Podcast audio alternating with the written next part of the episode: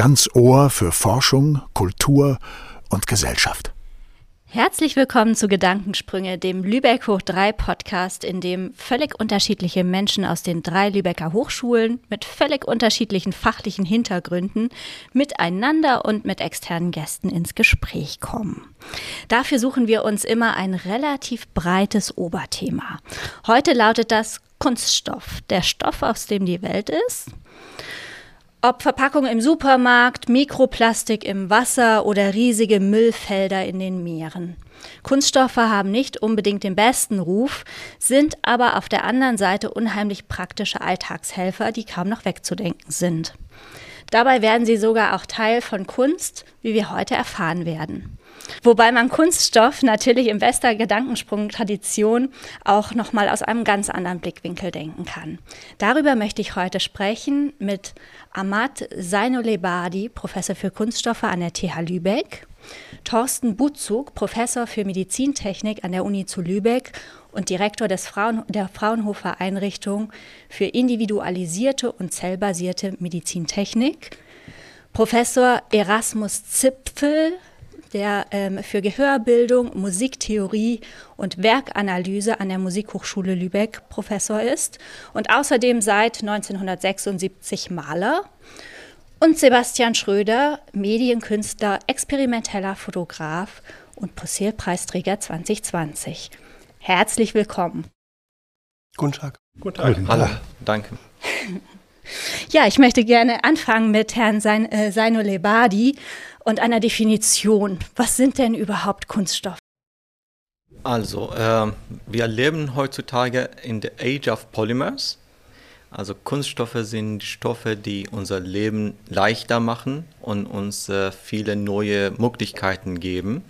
Wir kennen auch Kunststoffe unter dem Namen Plastik oder Gummi. Äh, also es gibt viele Materialien, die äh, aus Kunststoffe bestehen, äh, wie Farben, Plastiks, Verpackungen, wie Sie genannt haben. Genau. Und heutzutage äh, verwenden wir viel mehr Kunststoffe als alle anderen Materialien, als Metall und Keramik. Genau. Ja, vielen Dank. Das ähm, klingt schon mal ähm, viel vielseitiger, als man so denkt, wenn man einfach nur an die Verpackung im Supermarktregal denkt. Ähm, Thorsten Butzog, wie können wir denn Kunststoffe nutzen, um Menschen zu dienen? Naja, wir tragen ja Kunststoffe zum Teil an uns schon ständig, ohne dass wir es vielleicht merken. Kontaktlinsen oder Brillen mit Kunststoffgläsern sind ja wirklich Alltagsgegenstände, die wir schon medizinisch nutzen. Mhm. Aber ähm, es geht natürlich in der ähm, hochtechnisierten Medizin schon auch darum, dem Menschen auch noch weiter zu helfen, wo es dann um biokompatible Kunststoffe geht, wo es darum geht, eben wirklich auch Ersatz für den menschlichen Körper, also künstliche äh, Organe sagen nachzubilden, nicht aus Kunststoff dann, aber dann, äh, da komme ich später noch drauf, aus, aus Zellen. Ähm, ich denke aber sozusagen, und das ist ein spannendes Projekt, das wir auch bei Fraunhofer in Lübeck ähm, durchführen, dass beispielsweise ähm, Replikate von Organen, von Haut, äh, die man mit Kunststoffen herstellt, dazu dienen können, chirurgische Teams auch auszubilden, indem sie sozusagen standardisierte Objekte haben, um ja, zum Beispiel das Nähen zu üben. Mhm. Sehr, sehr interessant. Ich freue mich drauf, dass wir dann nachher auch noch mehr von äh, davon hören werden. Aber erstmal noch eine Frage an Erasmus Zipfel. Ähm, und da gehen wir jetzt in die andere Richtung unseres Wortspiels. Was macht denn ein Stoff zu Kunst? Ja, die andere Richtung des Wortspiels. Ja, das ist in der Tat eine andere Richtung. Das müsste man vielleicht sich so vorstellen. Ähm, was macht ein Stoff zur Kunst? Das ist die Mitteilung. Das heißt, die ähm, Stofflichkeit ist der Träger einer Mitteilung, und zwar einer künstlerischen Mitteilung. Die macht ja den, im Wesentlichen ja den Stoff zum Kunststoff. Ähm, das ist auch so eine Sache natürlich. Äh, nicht jede Kunst, vielleicht könnte man denken, ist unbedingt immer ein Träger, eine Mitteilung. Vielleicht gibt es ja auch tatsächlich eine Kunst ohne dass eine Mitteilung da intendiert ist. Nicht? Also da könnte man insbesondere zum Beispiel an Design denken. Nee, das wäre dann so dazwischen Industriedesign als Kunst geht, natürlich, klar, ist ja auch. Und das ist dann, sind zum Teil dann am Ende Gebrauchsgegenstände. Die Grenzen sind also fließend. Ne, wollte ich damit sagen. Aber wenn man sich jetzt an Begriffen orientieren will, dann ist das doch die Mitteilung, die als Orientierung hier im Raum unbedingt genannt werden muss. Die ist es, die den Stoff zur Kunst macht. Und der Stoff ist dann fast ein beliebiger. So. Wunderbar, dann fragen wir doch den, den zweiten Künstler hier in unserer Runde. Ähm, Sebastian Schröder, äh, Sie haben ja ein Mosaik aus 400.000 Bügelperlen zusammengesetzt, äh, mit dem Sie die Ereignisse der Corona-Pandemie mit der Tradition der Lübecker ähm, Totentänze verbinden. Beschreiben Sie doch mal, was die Mitteilung in diesem Kunstwerk ähm, war oder ist. Ja, da gibt es natürlich eine Grundintention und das, was dann im Laufe des Prozesses äh, daraus entstanden ist und ist auch ein bisschen zu komplex, um das jetzt in einem Satz zusammenzufassen, aber äh, vielleicht ähm, die Corona-Pandemie war ja begleitet von einem medialen ja, Grundrauschen oder Gewitter, will man fast äh, meinen, von Expertenmeinungen, äh, äh Fachleuten, äh, aber eben auch allen möglichen Verschwörungstheorien und, und äh, das spielte eben in dem Werk eine ganz große Rolle, nämlich die Frage, ähm, ob wir demnächst noch in der Lage sind, praktisch Fakten von Fiktion zu unterscheiden, was wir ja müssen, um eben mit so einer Pandemie auch umzugehen und die letztlich zu beherrschen. Mhm. Ja, vielen Dank. Vielleicht machen wir direkt damit weiter, über Kunst und Künstliches zu reden. Und ich habe mich in der Vorbereitung gefragt, inwiefern ähm, man das Künstliche in der Kunst immer braucht, um was Echtes zu zeigen. Ja, ist das an die Künstler jetzt gerichtet? ich gehe davon aus, wenn die anderen beiden antworten möchten, verbiete ich es natürlich nicht. Aber äh, ja, Herr Zipfel, Herr Schröder. Frage? Inwiefern braucht es das Künstliche in der Kunst, um das Echte zu zeigen? Und das da scheiden sich schon die Geister. Ja, echt. Ja. Also ehrlich gesagt, ich glaube gar nicht, dass, das, ähm, dass, dass man das Echte so sehen will. Man das Echte, das gucken wir aus dem Fenster und dann sehen wir das Echte. Ich glaube, dieses Stück Überraschung ist das auch, was die Kunst ausmacht. Und wo Sie sagen, sozusagen, hat die Kunst eine Mitteilung, da würde ich sagen, ja, immer, auch, auch Industriedesign hat eine Mitteilung, wenn es darum geht, hier dieser Knopf drückt mich. Äh, das ist sozusagen auch eine Mitteilung. Und ich, ich glaube, dieses Stück sozusagen Intention da drin, dieses Stück künstlich machen, um damit jemanden zu erreichen, das ist schon wichtig. Also dass es nicht so ein einfach ein Alltagsgegenstand ist, ähm, der aber vielleicht durch seine Positionierung dann im Sinne eines Fettflecks, ja, um das Ikonische mal zu nennen, ähm, äh, dann aber auch wieder sozusagen in einer fremden Umgebung zu erzeugen. Also ich, ich, glaube, das liegt immer auch das Künstliche darin, dass sie einen Überraschungseffekt hat. Auch wenn es der Alltagsgegenstand ist, in einer künstlichen Umgebung dann. Wobei, wenn wir an die Kunst der Renaissance denken, da hat man ja schon mit künstlichen Mitteln, also Malfarbe, Ölfarbe ist ja auch was künstlich hergestelltes, schon versucht auch das Natürliche möglichst getreu irgendwie auch wiederzugeben. Ne? Also es ist jetzt schon irgendwie ein Bestreben auch immer irgendwie das Wahre abzubilden oder zumindest im größeren Grundzusammenhang. Ja, das ist ein interessanter Wahres. Punkt, finde ja. ich, find ich gut, dass Sie das sagen. Also ich glaube, zu der Zeit gab es aber keine Fotografie und sozusagen die Faszination lag sozusagen in der Abbildung des Realen, genau. die, was dann aber ein Stück auch Künstlichkeit eben war, dieses Festhalten, dieses Einfrieren in dem Moment. Was auch der Effekt ist, was Sie meinen, der Überraschungseffekt, der ja. ist der was auf ja. zweidimensional gebannt, was aber eben vielleicht Definitiv. räumlich wirkt. Mhm. Ne? Sie, Sie malen ja auch mit äh, künstlichen Farben, nicht wahr, Herr Zipfel? Das ist ähm, richtig, ja. Aber mit sehr viel ähm, Darstellung des, dessen, was man sieht, hat das, glaube ich, nicht so viel zu tun. Ähm. Das ist auch richtig, das stimmt. Vielleicht äh, würde ich mal äh, noch eine, eine Assoziation mit hineinbringen. Es ist ja vielleicht mit dem Künstlichen auch das Neue gemeint. Also das Neue als das Künstliche. Und da ist jetzt in dem Künstlichen vielleicht ein anderer Aspekt äh, mit gemeint, also etwas Neues im Sinne, dass es uns überrascht. Und Neues Sichtweisen, neue Zugänge eröffnet, auf neue Art die Welt sehen, äh, lernen können. Und das ist eine Sache, die mit Hilfe von neuen Stofflichkeiten sich ja auch äh, bewältigen oder neuen Medien. Ne? Also das Künstliche, das Artifizielle, das Menschengemachte, als im Sinne Gegensatz zu Naturstoff ist ja das eine. Aber das andere ist vielleicht einfach das, der Aspekt des Neuen. Weiß ich nicht, ob ich Ihnen jetzt nicht unterstelle, etwas, was Sie nicht beabsichtigt haben. Aber ich würde das mit hineinnehmen. Und der Aspekt jetzt der Renaissance-Malerei ist natürlich auch eine neue Sichtweise, die da plötzlich möglich war mit Hilfe der Ölmalerei. Ja, und das geht ja weiter bis heute. Ja. Ich würde gerne Herrn Zipfel eine Frage stellen und ob die Kunststoffe die bildende Kunst irgendwie geändert haben oder irgendwie geholfen haben, neue, äh, irgendwie, weiß ich nicht, Bilder zu malen. Äh, gibt es dann einen Knickpunkt irgendwie in der Geschichte der Kunst? Äh, ja, natürlich jede sagt, Menge. Also, also, wir haben von einem Knick, Knickpunkt schon gehört. Nee, das waren da die äh, Ölfarben der Renaissance, die man sich selber anmischte. Jetzt denken Sie mal an die Tubenölfarbe, die dann im 19. Jahrhundert aufkam und plötzlich am Ende des 19. Jahrhunderts zur Verfügung stand und äh, ermöglichte tatsächlich die Farbe direkt aus der Tube auf die Leinwand einzutragen. Das ist jetzt ein bisschen drastisches Beispiel, aber bei Impressionisten tatsächlich vorgekommen. Und das ist ein direktes Beispiel dafür, wie jetzt äh, neue Stofflichkeit, die zur Verfügung steht, auch wirklich tatsächlich die Kunst beeinflusst. Geht ja weiter bis zu diversen Kunststoffen, die plötzlich Einzug halten. Seit den 20er Jahren Bauhaus denkt man oder ja, auch die ganze konkrete Kunst, 50er Jahre und wie auch immer. Das ist ja ohne das überhaupt nicht denkbar. Oder denken wir einfach zum Beispiel an Andy Warhol.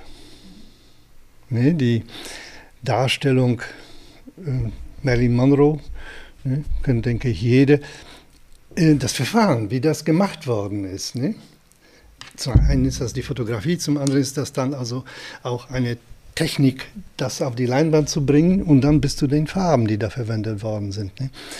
Alles künstlich. Vielleicht darf ich das noch ergänzen an der Stelle. Ähm, bei Fraunhofer arbeiten wir mit dem 3D-Druck, ne, mit der additiven Fertigung. Und wir arbeiten da mit einer Künstlerin zusammen, Silvia Goldberg, äh, die äh, taktile Kunst äh, erzeugt, ja. wo es darum geht, auch Blinden Kunst zugänglich zu machen. Und äh, da eben Farben äh, aufgrund der sozusagen ausgedruckten Oberfläche taktil, also durch Berührung erlebbar zu machen, das ist auch was, was sozusagen technologiebedingt ist und auch überraschend. Und ich finde, ja, schöne Anwendung für Kunststoff. Ja. ja, unbedingt. Das Taktile bringt mich jetzt zum Weiteren, was ich jetzt doch noch auch ne, als der Vertreter der Kunst Stoff, äh, ja, so muss man sagen, nee, nee, nicht Stoff äh, als Kunst. ja, ähm, Abteilung hier, ne, wir beide. Äh, wir haben jetzt hier zwei bildende Künstler, oder ich bin jetzt auch als bildende Künstler, aber ich bringe mal jetzt mal einfach die Musik ins Spiel. Und da sind die Sachen völlig anders. Da haben wir mit so einer Art immateriellen Zeitkunst zu tun. Nee, was ist denn jetzt der Stoff in der Kunst der Musik? Es wird ja ein bisschen abgründig, das zerfällt in so vieles. Nee? Das sind ja zum einen die Instrumente, die ja auch künstlich sein können. Nee? Denken wir an die Orgel zum Beispiel, so ein Mechanismus, nee, aber nee, das liege die Prothese. Aber das ja. ist interessant. Ich spiele zum Beispiel auch ein bisschen Geige und habe eine Carbongeige, ja. das ja auch ein Kunststoff ja, ist, vermute ich. Genau und wenn man mit dem zum Beispiel zum Geigenbauer geht, mit dem Instrument, dann kann er damit nichts, nicht mehr viel anfangen. Ne? Und das ist auch äh, das, was Sie vielleicht meinen mit so einer Umwälzung und, und dem Neuen. Ne? Allein durch dieser Stoff, obwohl das Objekt genau gleich aussieht und die gleiche Funktion hat, äh, ja, ja, verlangt den die, Menschen dann doch was ganz anderes denken ab. wir an die ganzen Klaviere, an die schweren Instrumente, die, wenn man sie spielt, durch die Stockwerke den Klang bringen und heute undenkbar sind in den Gebäuden. Es gibt heute Digitalpianos. Ne?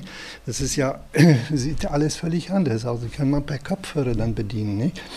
Das verändert alles. Ne? Ich wollte allerdings dann nochmal nur einfach diesen Aspekt äh, der anderen Kunst, der Musik nochmal ins Gespräch bringen, weil mir das scheint äh, so wichtig äh, zu sein, die Betonung darauf, wie vielfältig der Kunststoff der Stoff der Kunst sein kann. Das kann man sich eigentlich äh, gar nicht so richtig klar, klar machen, weil es so viele Möglichkeiten gibt, wenn man jetzt auch tatsächlich die anderen Künstler noch mit also ich, ich, also ich glaube aber sozusagen, das Thema ist trotzdem dasselbe. Ja, ja, ja, ja. Der Mensch will berührt werden davon, ja, ja, ja. möglicherweise auch überrascht. Also wenn es mich nicht irgendwie berührt, dann ist es, glaube ich, auch keine Kunst. Das ist richtig. Und dann das ist es dann harmonisch, finde ich gut, oder Zwölftonmusik finde ich vielleicht nicht so gut, habe ich, erregt Widerstand bei mir. Ja, so, also das sozusagen, irgendwas muss es in mir machen. Wir würden uns aber also darüber auch noch unterhalten müssen. da, dazu aber noch mal eine Frage. Das ist natürlich der, der Blickwinkel des des Zuhörers oder des Zuschauers ähm, oder des Menschen, der Kunst konsumiert, wenn wir das mal so formulieren wollen. Schauen wir uns nochmal den Blickwinkel des Künstlers oder der Künstlerin an. Herr Schröder, Sie haben ja im Vorgespräch gesagt, dass Sie konzeptuell äh, oder konzeptionell an, an Kunst rangehen. Ja. Ähm, das heißt, äh, im Prinzip waren Ihre Bügelperlen ein Mittel zum Zweck. Genau. Ähm, das würde ich sowieso der Kunst an sich, der modernen zumindest, jetzt unterstellen, dass sie jetzt nicht mehr wenn sie an Kunst machen denkt, an ein Material denkt wie Ölfarbe, sondern da geht es doch um andere Sachen und man bedient sich den Dingen, die das zum Ausdruck bringen, was man ausdrücken möchte. Und so war es bei mir auch. Also ich arbeite viel, wie Sie sagten, konzeptuell, also habe eine Idee und dann überlege ich oder mir kommt das eine Eingebung, womit sich das eben ganz gut ausdrücken lässt. Und ähm, deswegen arbeite ich auch äh, immer an, mit ganz vielen verschiedenen Materialien. Also nicht nur mit Kunststoff. Mhm. Ehrlich gesagt ist diese große äh, Bügelperlengeschichte das erste Mal, wo ich wirklich so intensiv mit diesem Material auch zu tun hatte, weil das muss man ja auch, äh, also für die, die es nicht wissen, Bügelperlen, das sind ja diese kleinen Steckperlen, die man auf so Steckplatten aufbringt. Die sind äh, in den 70er Jahren von der dänischen Firma Hama entwickelt worden, die vorher eine Trinkhalmfirma hatten. Das war wahrscheinlich wie so eine Art Alternative oder Neben- oder Abfallprodukt. Und äh, genau, und das ist aus äh, Polyethylen, das ist ja so der bekannteste oder am häufig verwendetsten, äh, verwendetste Kunststoff, den es so gibt, würde ich mal behaupten. Und der lässt sich eben auch schmelzen, sprich man kann diese kleinen äh, Steckperlen, wenn man sie aufgesteckt hat, mit dem Bügeleisen selber äh, äh, rückseitig verschmelzen und bekommt dann so eine kleine Bildplatte, ne, die man dann zu, so habe ich das gemacht, zu was Größerem äh, formen kann. Ne? In Ihrem Fall ungefähr 544 oder wie viele waren es? Ja, 544 äh, dieser ja. Platten, die dann äh, ein Diptychon, also zwei größere Bildplatten ergeben, 3,50 Meter mhm. mal 1,70 Meter ungefähr, mhm. die äh, gotischen Spitzbogenfenstern äh, der, des St. Ann-Klosters hier in Lübeck nachgebildet äh, worden. Mhm. Ne? Also von, nur von den Dimensionen her. Und ähm, ja, das ist, das fand ich im Nachhinein ganz interessant, weil meine Intention war ja, äh, ich mache was mit Spielzeug, um diese Zeit im Lockdown, äh, wenn Corona auch mit den Kindern irgendwie so ein bisschen, äh, zumindest war das so ein Anstoß, äh, äh, ja, dass man ein Kunstwerk macht, wo deutlich wird, okay, da da ist jemand im Lockdown fast wahnsinnig geworden und hat sich so mit Spielzeug äh, äh, und, und, Kindern so intensiv beschäftigt, dass dann da so ein gewaltiges Bild daraus entstanden ist. Aber äh, es war jetzt nicht vorrangig das Ziel, das aus Kunststoff zu machen, also aus diesen Bügelperlen. Das kam dann einfach äh, ähm, an der Arbeit, an diesem Werk an sich und äh, war dann aber doch ganz interessant, weil allein schon dieses Verbügeln, der Geruch, überall diese Perlen in Eimern und auch auf dem Boden, äh, das war schon äh, ja, ein sehr intensives Erlebnis auf jeden Fall, was ich so mit einem anderen Material vielleicht noch nicht hatte, außer man malt jetzt mit Ölfarbe mit den Händen oder so, aber das, äh, ja, sitzt mir noch so ein bisschen im Nacken, muss ich zugeben. Sehr schön. Jetzt haben wir gehört, was ähm, Sebastian Schröder so mit Kunststoff macht. Jetzt möchte ich doch hören, was der Maschinenbauer mit Kunststoff macht. Ähm, Herr Saino Levadi, erzählen Sie doch mal, wofür brauchen Sie im Maschinenbau überhaupt Kunststoff? Ja, also überall. Also äh, Kunststoffe, also jetzt also leichtbar geht es ohne Kunststoffe nicht. Also Flugzeugbau, äh, äh, im Automobilbereich, also Fahrräder, also überall. Also Farben sind aus Kunststoffe, Textil, also Teppiche, die Kleidung, die wir tragen, Verpackung. Äh, also wir können jetzt äh, das Leben ohne Kunststoffe gar nicht also, äh, vorstellen. Also Kunststoffe sind überall drin, wo wir das nicht glauben. Sogar wenn wir eine Glasflasche haben, dann gibt es da irgendwie eine ganz dünne Schicht Kunststoff darauf. Oder wenn Sie eine Tetrapack nehmen, also da ist auch Kunststoff drin. Also überall ist, äh, sind Kunststoffe drin. Aber äh, jetzt äh, im Bereich Maschinenbau gibt es dann so bestimmte Teile, die man aus äh, Kunststoff bauen kann. So Zahnräder oder Spritzgussteile, äh, die man äh, überall anwenden kann. Genau, also in Autos, Flugzeuge, in Maschinen selber. Mhm. Genau. Welche Vorteile bietet uns das denn? Also Kunststoff ist äh, leichter, auf jeden Fall, äh, ist äh, in vielen Fällen günstiger. Äh, der Transport äh, ist einfacher äh, und die Formgebung, die Verarbeitung von Kunststoff ist vielseitiger. Wir können mit Kunststoff viel besser die additive Fertigung machen.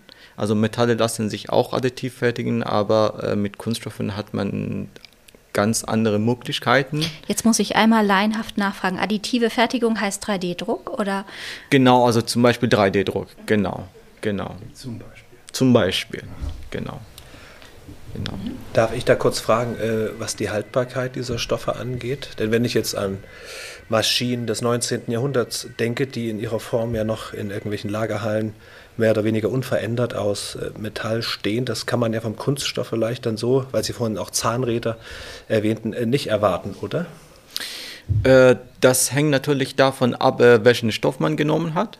Also es gibt so normale alltägliche Kunststoffe, wie Sie genannt haben, also zum Beispiel Polyethylen. Also Polyethylen ist gerade nicht so belastbar, aber es gibt dann solch, äh, solche technische Kunststoffe oder Hochleistungskunststoffe also Hochleistungspolymeren, die doch also sehr belastbar sind und sehr beständig sind. Also chemikalienbeständig, UV-Lichtbeständig, sind aber dementsprechend auch teurer. Die nimmt man dann für die Anwendung, wo man auch äh, die Lebensdauer braucht. Genau. Mhm. Ähm, Herr Buzuk, Sie hatten das vorhin in der Einstiegsfrage schon angeteasert. Sie haben ein Projekt mit künstlicher Haut. Ähm, können Sie uns dazu noch ein bisschen mehr erzählen? Ja, eigentlich haben wir ein Projekt, äh, wo es darum geht, äh, ein Reallabor für für roboterisierte Chirurgie ähm, äh, abzubilden und das möglichst so, dass es spiegelbildlich zu dem, zu der, zu dem äh, Operationssaal der Maximalversorgung im UKSH äh, aussieht. Also mit demselben Roboter, mit denselben Kamerasystemen, um die Roboter zu verfolgen. Ähm, es geht natürlich darum, erstmal äh, neue Prozeduren für Operationstechniken zu entwerfen. Wie können wir mit robot roboterisierter äh, Chirurgie noch feinere, noch bessere, präzisere Ergebnisse erwarten von so einem chirurgischen Eingriff? Und äh, Dazu ist es natürlich erforderlich, dass man das auch erprobt. Und das möchte man natürlich nicht am Menschen erproben. Und wir wissen alle, wir wollen das auch nicht an Tieren erproben. Also die äh, Reduktion von Tierversuchen ist auch ein wirklich äh, wichtiges, wichtiger Antrieb für uns. Und ähm, hier setzen wir auf den 3D-Druck, wo wir mit Kunststoffen versuchen, ähm, ja, menschliche Haut so nachzubilden, dass äh, das Chirurgenteam äh, dort hineinschneiden kann und man hat das gleiche Gefühl wie beim Schneiden von Haut und beim Nähen von Haut, wo man so die Wunde auch wieder zusammennäht. Also darum geht es, also eine möglichst ähm, sozusagen ein, ein, ein möglichst gleiches Gefühl beim, also das Taktile, das, äh, das ganze haptische, äh, sozusagen haptische Verhalten äh, nachzubilden, das der Chirurg auch eben ähm, am Patienten hat. Und ähm, Dazu ist es erforderlich, natürlich Materialien auch auszuprobieren. Das ist nicht mal so eben also getan, weil man kann nicht einen Kunststoff nehmen und der fühlt sich dann genauso an, sondern äh, man muss jetzt überlegen, was bildet man denn jetzt nach? Und dann kann es sein, dass es sozusagen bestimmte physikalische Eigenschaften sind, die beim Schneiden eine Rolle spielen, andere beim Nähen. Dann gibt es aber auch das Setzen von Stents beispielsweise. Das sind kleine Verschlüsse in Gefäßen, die wieder eröffnet werden und dann macht man ein Drahtgeflecht, äh, so positioniert man ein Drahtgeflecht so, dass dieser Verschluss sich wieder öffnet und der Blutstrom wieder durchgeht.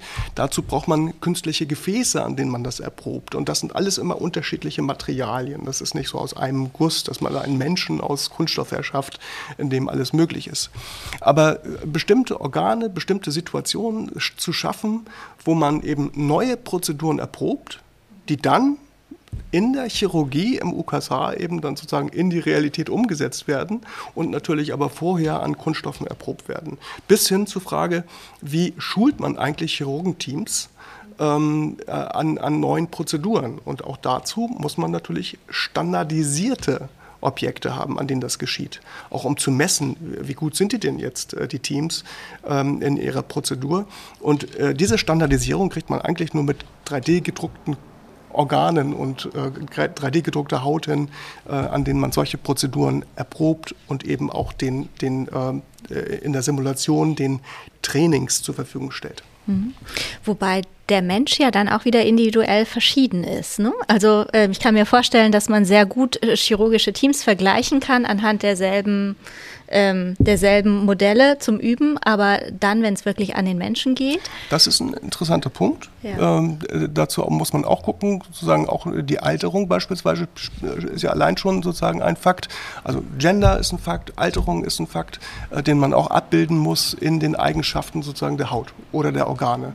Äh, Verfettung ist äh, eine, eine, Problematik, die unterschiedlich ist. All diese Dinge haben Auswirkungen darauf, wie fühlt es sich denn an, wenn man in das Organ hineinschneidet. Und das aber sozusagen Stück für Stück auch zu berücksichtigen in den in den Materialien, die verwendet werden. Das ist, das ist unser Antrieb, das ist die Forschung, die wir bei Fraunhofer hier in Lübeck machen. Ich habe nur eine kleine Ergänzung dazu, warum man äh, zum Beispiel eine künstliche Haut aus Kunststoffen bauen kann. Also Kunststoffe, wie gesagt, also Polymers, also Poly, also viele, mehr ist ein Stück, bedeutet also ein Kunststoff, also chemisch gesehen ist eine sehr, sehr, sehr lange Kette. Und viele organische Stoffe sowie Eiweißmoleküle sind auch einfach sehr, sehr lange Ketten. Und äh, natürlich so eine künstliche Haut kann man nicht mit jedem beliebigen Kunststoff, also zum Beispiel mit Polyethylen machen.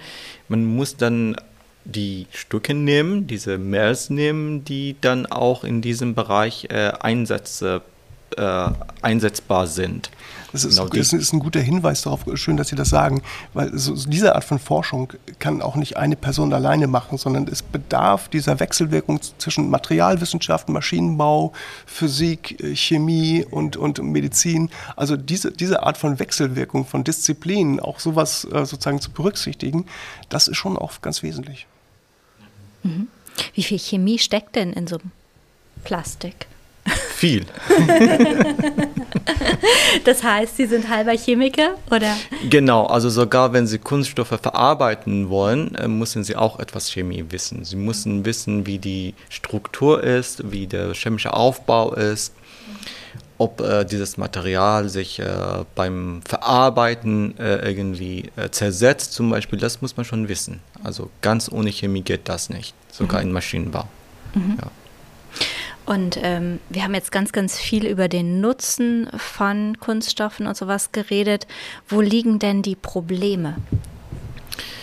Die Probleme sind äh, nicht bei Kunststoffen, die Probleme sind bei Menschen, bei, beim Verbraucher. Also ein Kunststoff ist ein Stoff, äh, der hat einen großen Vorteil, das ist sehr langlebig. Das ist das Problem, was wir auch damit haben weil wir Kunststoffe für solch, dort anwenden, wo wir diese Langlebigkeit gar nicht brauchen, zum Beispiel bei einer Verpackung. Ja, also die Verpackung brauchen wir nur für ein paar Tage, für ein paar Wochen. Und dieser Stoff äh, kann, weiß ich nicht, 100 Jahre, 200 Jahre, manchmal 1000, 10.000 Jahre so bleiben, wie der ist. Also Polyethylen wäre Polyethylen. so ein Stoff, der wie lange braucht, bis, ich, bis er sich zersetzt? Ja, vielleicht tausend Jahre. Tausend also, genau.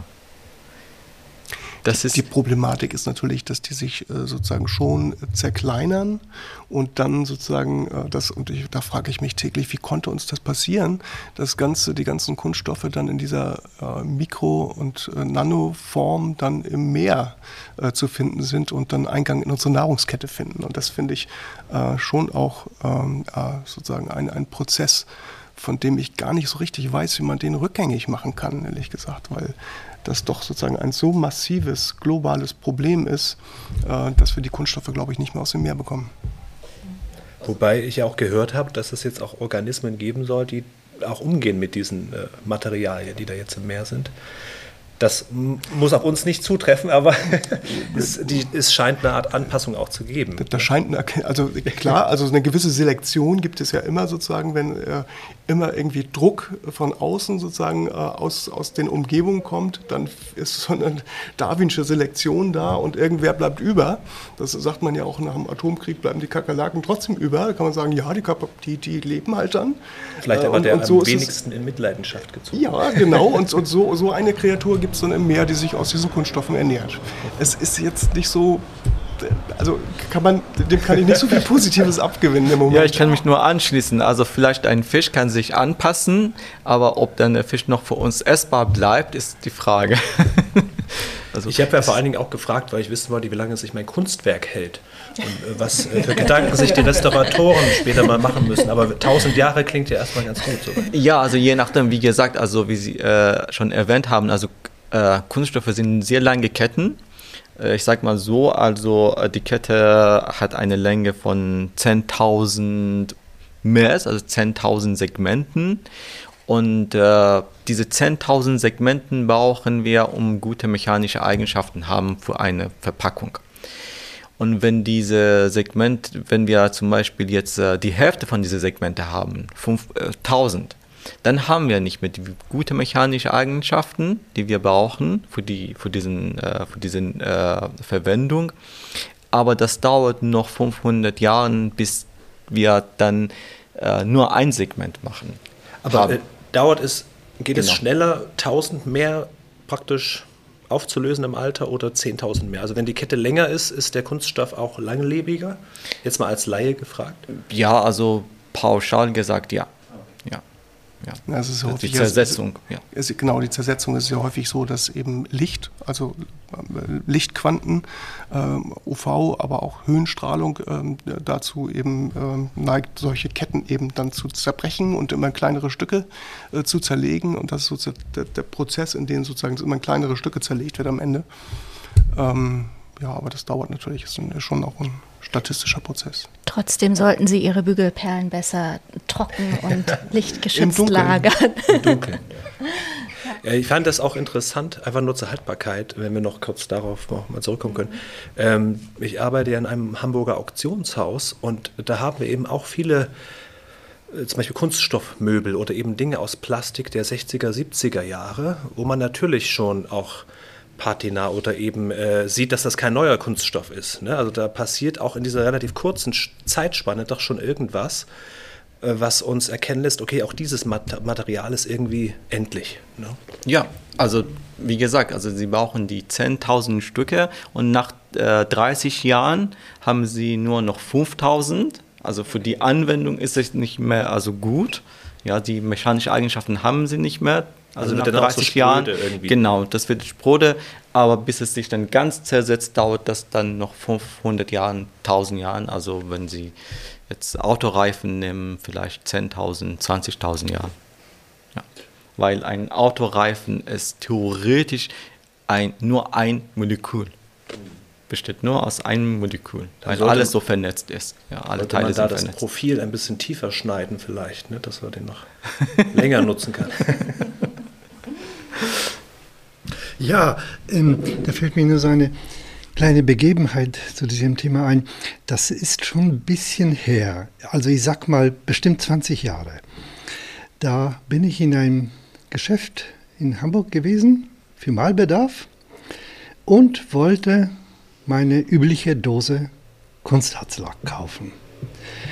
Und da kam ein jüngerer Verkäufer, den ich nicht kannte, der da neu war, auf mich zu und sagte, was, Sie benutzen noch dieses Zeug? Lassen Sie das sein, das ist heute nicht mehr üblich, das ist, ähm, äh, das kann man nicht mehr nehmen. Sie müssen, und da zeigte er mir auf den Wasserlack, wasserbasierten Lack, Acryllack, das sollte ich nehmen. Ich blieb bei meinem Kauf und ich habe meinen Kunstharzlack gekauft, weil ich wusste, dass ich meine Zwecke nur mit diesem Stoff erreichen kann. Aber ich fand das frappierend, ähm, aus vielerlei Aspekten hier, die Begebenheit. Da war ja auch schon so ein gewisser moralischer Anspruch. Bei dem ich dann mich eigentlich zu Wehr setzen wollte und sagte, nee, nee, nee, ich bleibe bei meinem Stoff.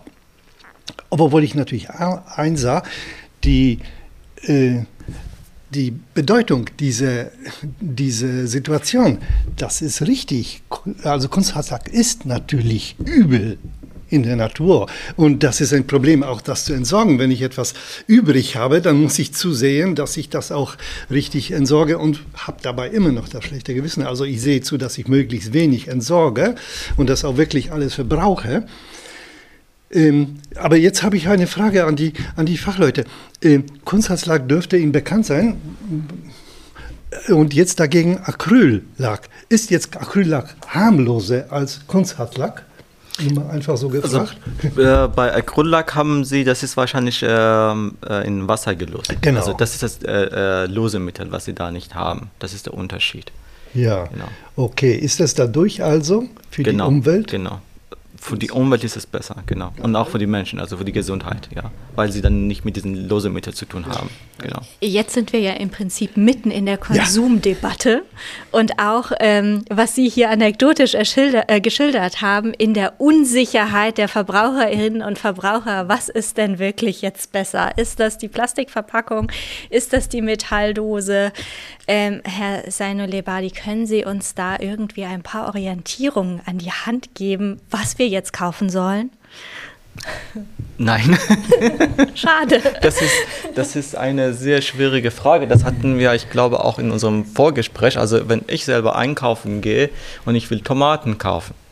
Ich weiß nicht, ob es besser ist, dass ich lose Tomaten, lose konventionelle Tomaten aus Deutschland kaufe oder verpackte Biotomaten aus Spanien. Das ist äh, wirklich kompliziert. Ich kann so pauschal sagen, natürlich, weniger Verpackung ist gut natürlich. Wenn man so äh, regionale Bio-Tomaten unverpackt bekommt, das ist natürlich, wenn man sich das auch noch leisten kann, das ist natürlich Nummer eins. Also weniger Verpackung ist immer gut aber weniger Verpackung. Es gibt dann Verpackungen, die wir als Verbraucher gar nicht sehen. Alles, was dahinter ist. Ja? Also sie wissen ja gar nicht, wie die Produkte zu diesem Supermarkt kommen. Also als äh, Verbraucher kann man das nicht so direkt sehen.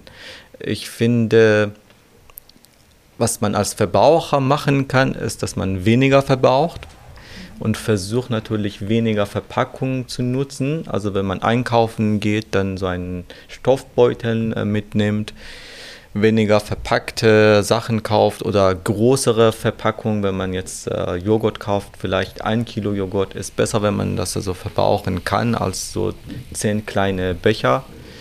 Äh, aber für den Verbraucher ist es wirklich sehr schwer zu entscheiden, welches Produkt besser ist. Klingt so ein bisschen an, der Verbraucher ist da eigentlich machtlos. Jein, also der Verbraucher äh, kann natürlich versuchen, weniger zu verbrauchen. Das naja, ist der richtige, also, der also einfachste Weg. Der, der, Impuls, den man hat, äh, wenn man äh, sozusagen im Laden steht und man steht da vor dem Obst, äh, dann habe ich auch den Impuls zu sagen, naja, die Tomate kaufe ich jetzt lose. Das lege ich alle los aufs Band. Ich wasche die ja sowieso ab, bevor ich sie esse, ist ja egal.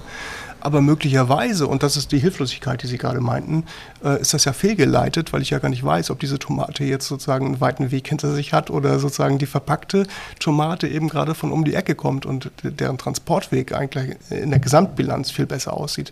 Und diese, dieser fehlgeleitete Impuls, den ich dann habe, sozusagen ein Produkt dann eben äh, ja, sozusagen das Geld zu einem Produkt gibt und äh, sozusagen diesen Produktionsweg eben äh, bevorzugt am Ende.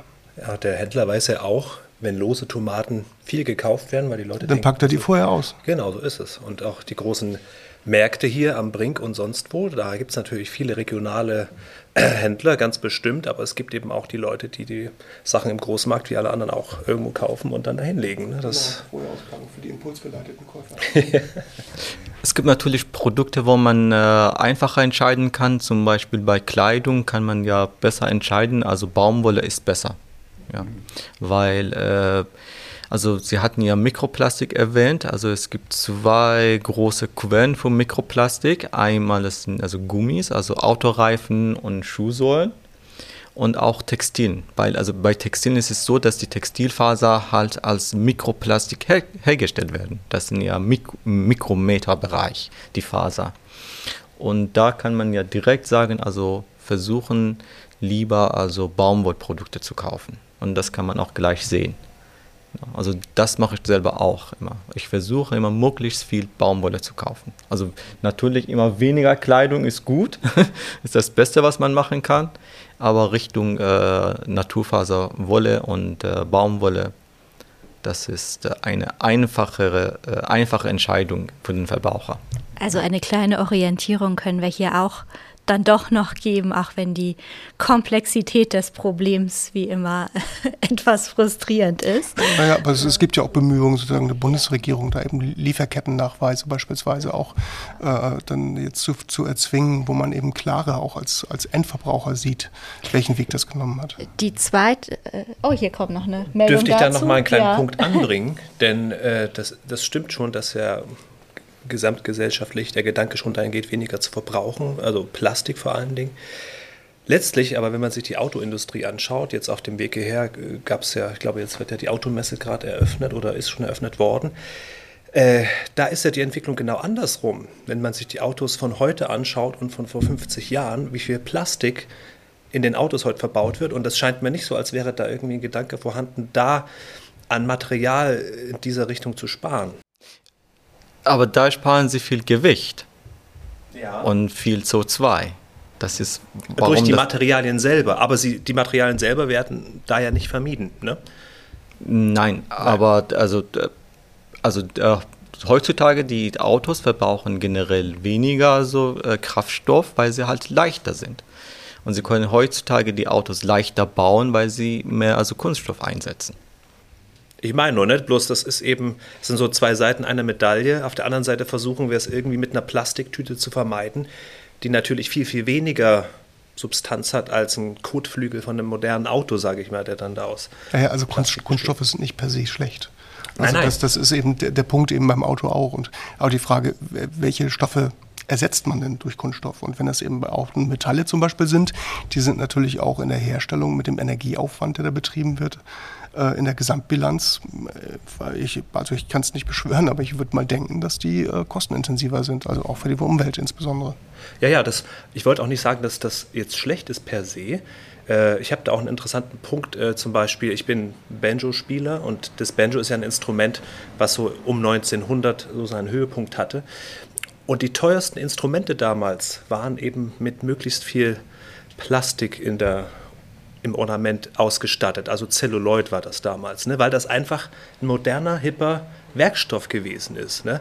Das finde ich eben auch interessant, Herr Zipfel, Ihre, was Sie vorhin angebracht haben mit der Farbe. Ne? Das ist ja doch irgendwie eher so eine Art Ideologie, die da auch eine Rolle spielt. Was ist jetzt gut, was ist schlecht als, als Stoff und, und dürfen wir davon viel verbrauchen oder nicht? Ne? Und mit dem Auto wollte ich jetzt einfach nur sagen, dass äh, ja, hier, hier versuchen wir es einzusparen, woanders wird das irgendwie gepusht. Ne? Das ich, ich, äh, verstehe ich total gut. Ich, ich weiß gar nicht, ob ich, ob ich das Ideologie nennen würde. Ich weiß, was Sie meinen, glaube ich. Das ist, glaube ich, unsere Unfähigkeit, da auch sozusagen uns selber auch zu verändern. Also ich meine, ähm, ich, spiele Gitarre, ja, und ich würde natürlich sozusagen gar nicht auf die Idee kommen, sagen wir jetzt Kunststoffgitarre irgendwie mir äh, kaufen zu wollen, sondern das muss natürlich eine aus Holz sein, selbstverständlich, was dann sonst. Mal gucken, wo das Holz herkommt. Also in der Gesamtbilanz muss man sich auch das wieder angucken. Aber ich glaube, diese, diese Unfähigkeit zu sagen, ich, ich hätte das Gefühl, mit einer Kunststoffgitarre wäre das einfach ein ganz anderes Klangbild. Vielleicht ein Fehlschluss, ja, aber sozusagen diese Art von äh, geistiger Unveränderlichkeit an der Stelle, das ist schon irgendwie spannend. Ich glaube, das steckt in uns allen drin. Und vielleicht könnte dieser Kunststoff ja auch eine seltene Baumart einsparen, die dann da. Definitiv. genau. Ich bringe da vielleicht nur noch mal ganz schnell die CD ins Spiel, wie sie so die Langspielplatte abgelöst hat und wie die Langspielplatte dadurch plötzlich so einen ganz besonderen Nimbus jetzt bekommen hat. Des Nostalgischen vielleicht auch, ne? oder des Echten, das hätten wir dann jetzt plötzlich. Ne? Weil die CD erweist sich nun ja auch jetzt nicht als das Werkstück, was jetzt äh, für die Ewigkeit ist. Ne? Nun werden die Daten gestreamt und die CD kriegt man bald gar nicht mehr. Ne? Es ging sehr, sehr, sehr schnell, sehr kurzlebiges Ding war das, die CD. Ne? Aber finde ich sehr bezeichnend. Nochmal zu Ihrer Bemerkung. Äh, das Neuartige oder auf das Neue ist natürlich eine, eine, ein Problem, eine Bürde. Aber wir sind doch sehr, sehr flexibel. Ist das so bei Ihrer Farbe? Habe ich das Gefühl gehabt, dass Sie das nicht sind. Ja, das stimmt. Ich bin ja, ich bin ja ein bisschen oldschool, das ist richtig. Ja, aber das, ich, aber, das meine ich. Wir, ja. sind alle, wir sind alle in unseren Feldern oldschool. Ja, das sind wir. Oder bequem. Wenn wir wissen, wie sie mit ihrer Farbe, sie wissen, was die für Eigenschaften hat, ja. das ist natürlich einfacher, als sich jetzt auf was ganz Neues einzulassen und zu lernen. Ne? Das ist wahrscheinlich menschlich in der Natur so angelegt. das ist das Problem, was wir also mit Kunststoff haben. Also Kunststoff hat äh, unser Leben viel einfacher gemacht und wir, äh, also ohne Kunststoff hatten wir nicht den äh, Wohlstand, äh, den wir heute haben. Und wenn das so ist, dann muss ich doch jetzt die zweite große Hoffnung hier auf den Tisch bringen. Wie sieht es denn aus mit Recycling, Herr Seino Lebadi? Also ich sehe, dass, äh, dass das äh, Bewusstsein irgendwie wächst. Es gibt äh, viele kleine Unternehmen, äh, die das machen oder die das versuchen, also mit Recycling von Kunststoffen. Kleine Unternehmen? Kleinere, also für mich kleine Unternehmen. Okay. Ja. Aber man denkt ja immer, wenn man jetzt die gelbe Tonne vor die Tür stellt, dass das ein ganz, ganz großes Unternehmen ist, was dann da unseren Kunststoff recycelt, oder? Äh, jein, also für mich immer noch die ganz großen Firmen, so äh, die großen Chemiefirmen, die machen zu wenig. Und äh, wir werden dieses Problem nicht äh, gelöst bekommen, solange die großen, die Majors äh, nicht äh, mitmachen, mit, mit viel Geld, mit viel Investition. Und da tut sich zu wenig. Aber ist also da sehe ich wirklich sehr wenig Bewegung. Ist es denn möglich? Oder äh, bis zu einem welchem Grad oder weiß ich, wie man das ausdrücken kann, zu welcher Prozentzahl ist es denn möglich, den Kunststoff wieder irgendwie nutzbar zu machen oder zu recyceln? Also, äh, ich sage das mal so, also die ganzen Kunststoffe, die wir heutzutage haben, die stammen alle aus Erdöl. Also wir haben einmal aus Erdöl und aus also Erdgas diese ganze äh, Kunststoffe herstellen können. Das sind äh, Hunderttausende, Zweihunderttausende, also viele, also Millionen von Kunststoffen haben wir aus Erdöl irgendwie hergestellt bekommen. Ich denke, also die Chemie wird uns das schon ermöglichen, dass wir diese Stoffe wieder rückgängig also äh, machen können, dass wir dann wieder daraus irgendein ähm, die also chemisch abzubauen und dann wieder daraus neue Stoffe herzustellen. Aber dafür mussten wir ganz viel forschen. Und diesen Schritt haben wir noch nicht gemacht. Ja, das und liegt daran, dass das Fördern von frischem Öl im Moment eben sozusagen die billigere Alternative genau. ist. Und wenn das aber kippt an der Stelle, dann ist es, wird es ganz schnell so sein, dass man plötzlich als neuen Rohstoff eben die alten äh, Kunststofflager äh, entdeckt. Und insofern glaube ich, dass gerade ein, der Einstieg in ein, also diese zirkuläre Wirtschaft natürlich etwas ist, worauf ich heute setzen würde, auch wenn das sozusagen an vielen Stellen noch ein klein bisschen äh, belächelt wird, dass man diesen zirkularen Prozess eben sich sehr genau anguckt. Also selbst wir tun das bei Fraunhofer im Bereich zirkulärer Gesundheitsprozesse. Ähm, aber ich, ich glaube, wenn der, der, der Preis der Förderung bei versiegenden äh, Quellen immer größer wird, dann ist das ein Prozess, der äh, kommen wird. Aber der, der Großteil wird doch immer noch verbrannt, oder nicht? Ja, weil es billiger ist. Also ich sozusagen hm. am Ende noch sozusagen eine thermische Verwertung ist immerhin was, ja, aber. In Deutschland wahrscheinlich, aber global weiß ich jetzt nicht. Ja, das ist das Problem. Das ist auch noch viel, also ins Meerland. Ja, ja. Jetzt, aber jetzt, es wird eben nicht recycelt. Ne? Ja, ja. ja, Jetzt haben wir viel über das systemische Problem gesprochen. Wie sieht es denn technisch aus? Lässt sich jeder Kunststoff gleich gut recyceln? Nein, nein. Also das ist, äh, das, das, ist total unterschiedlich. Aber ich denke, wenn man daran forscht, wird, wird man irgendwann eine Lösung finden, wird man irgendwann einen Weg finden. Aber heutzutage wird noch zu wenig Forschung gemacht. Wo liegt das zentrale Problem auf technischer Ebene beim Recycling? Also wie gesagt, weil diese Ketten halt sehr, sehr lang sind und wir müssen die Ketten wieder zurückbauen. Und der Rückbau ist äh, thermodynamisch gesehen nicht so einfach äh, wie die Herstellung. Also das ist viel einfacher thermodynamisch gesehen, also das ist etwas Physik und etwas Chemie. Also die, dieser Zustand, diese lange Kette ist eine, ein Zustand für den Stoff, was äh, äh, so energetisch gesehen, äh, das ist der bessere Zustand. Also die Moleküle sozusagen fühlen sich da irgendwie bequemer, weil sie weniger Energie haben, sich weniger bewegen können. Ja.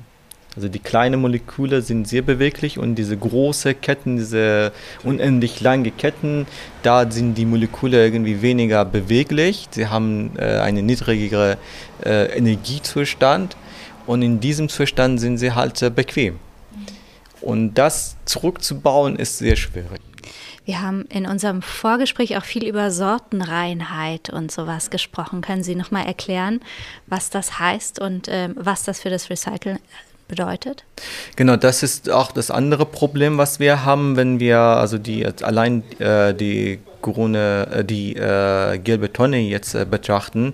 Wir schmeißen alle möglichen Kunststoffarten da rein und äh, wir können die nicht so gut auseinanderhalten, weil äh, die Methoden, die wir heutzutage haben, die Technologie, die wir heutzutage haben, nicht ausreichend ist, um diese Kunststoffe, um diese verschiedenen Kunststoffarten äh, zu sortieren. Das heißt, je ähm je mehr Kunststoffe auch ineinander verwoben und gewischt sind, also zum Beispiel das Tetrapack, das außen genau. eine andere Beschichtung hat als ja. innen, desto komplizierter wird es letztendlich mit dem Recyceln. Genau. Und wenn man es noch so auseinandergerissen kriegt, dann geht es noch, aber in dem Moment, in dem das wirklich sehr, sehr eng verzahnt ist, Genau, also zum Beispiel seine Fleischverpackung hat äh, die Folie besteht aus drei verschiedenen Materialien die sind im Mikrometerbereich, die sind so verbunden und die, die können wir nicht mehr auseinandertreten. Also physikalisch zumindest nicht oder mechanisch. Wie sieht das mit Herrn Butzugs ähm, künstlicher Haut aus? Keine Chance. Also da ist es auch so, dass ähm, diese Stoffe auch hochexperimentell sind im Moment. Man an vielen Zusammensetzungen äh, jetzt äh, erprobt, äh, wie sie funktionieren. Und auch da ist es so, dass äh, gerade wenn man Haut, die ja sozusagen auch in der Natur aus verschiedenen Schichten ja besteht, äh, so nachbilden will, dass sie auch ein geschichtetes Modell ist, wo jede Schicht auch eine andere kleine physikalisch andere Eigenschaft hat, dann hat man natürlich sofort das Verbundbeispiel, das wir eben beim Verpackungsmaterial hatten, wo nicht nur drei, sondern vielleicht fünf verschiedene ähm, Schichten gedruckt sind, äh, um die Haut zu, äh, zu replizieren. Und da sehe ich, da sehe ich schwarz für ein Recycling. Das heißt, eine Nachnutzung wäre höchstens noch ähm, möglich, wenn Herr Schröder sich ein Kunstprojekt dazu ausdenkt. Ja, im Rahmen der Kunst ist alles möglich. Und das Museum dann als Endlagerstätte. Ganz genau. Im Dunkeln. so löst man die großen Probleme der Menschheit. ja, sehr schön. Ähm, ich würde gerne noch eine Abschlussrunde machen und ähm, die Frage an Sie alle stellen, inwiefern ist das Leben ohne Kunststoff gar nicht mehr möglich? Wer möchte anfangen?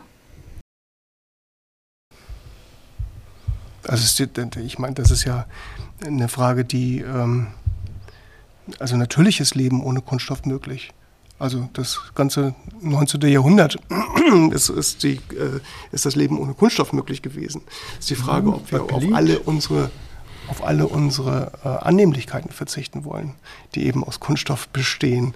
Uh, sei es jetzt das, das Handy uh, mit vielen Kunststoffen da drin, bis, bis hin zur ganzen Medizintechnik, die wir heute anwenden.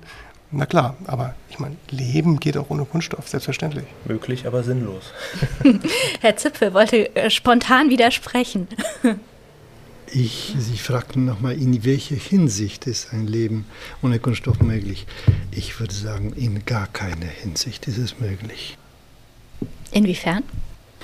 Wir können ohne Kunststoff gar nicht mehr überleben. Wir würden auch gar nicht mehr unsere Lebensmittel bekommen aus dem Supermarkt. Ich glaube, wir sind ohne Kunststoff nicht überlebensfähig. Meine These. Dankeschön. Also ich würde auch sagen, also wenn wir morgen alle nackt auf der Straße gehen würden, wäre das möglich. ja, und im, im, Sommer würde man auch überleben. Ja, überleben ist möglich, ne? aber... Aber nicht für 9 Milliarden Menschen. Also in einer Welt, wie Sie gesagt haben, also im 18. Jahrhundert vielleicht mit einer Gesamtbevölkerung 500 Millionen Menschen. Ja, aber für, der, für den modernen Mensch nicht. Ähm, ja, liebe Hörerinnen und Hörer, ich hoffe, ähm, Sie hatten genauso viel Spaß dabei wie ich, diesem Gespräch zu lauschen und ähm, wünsche Ihnen bis zum nächsten Mal alles Gute. Tschüss. Gedankensprünge. Ganz Ohr für Forschung, Kultur und Gesellschaft.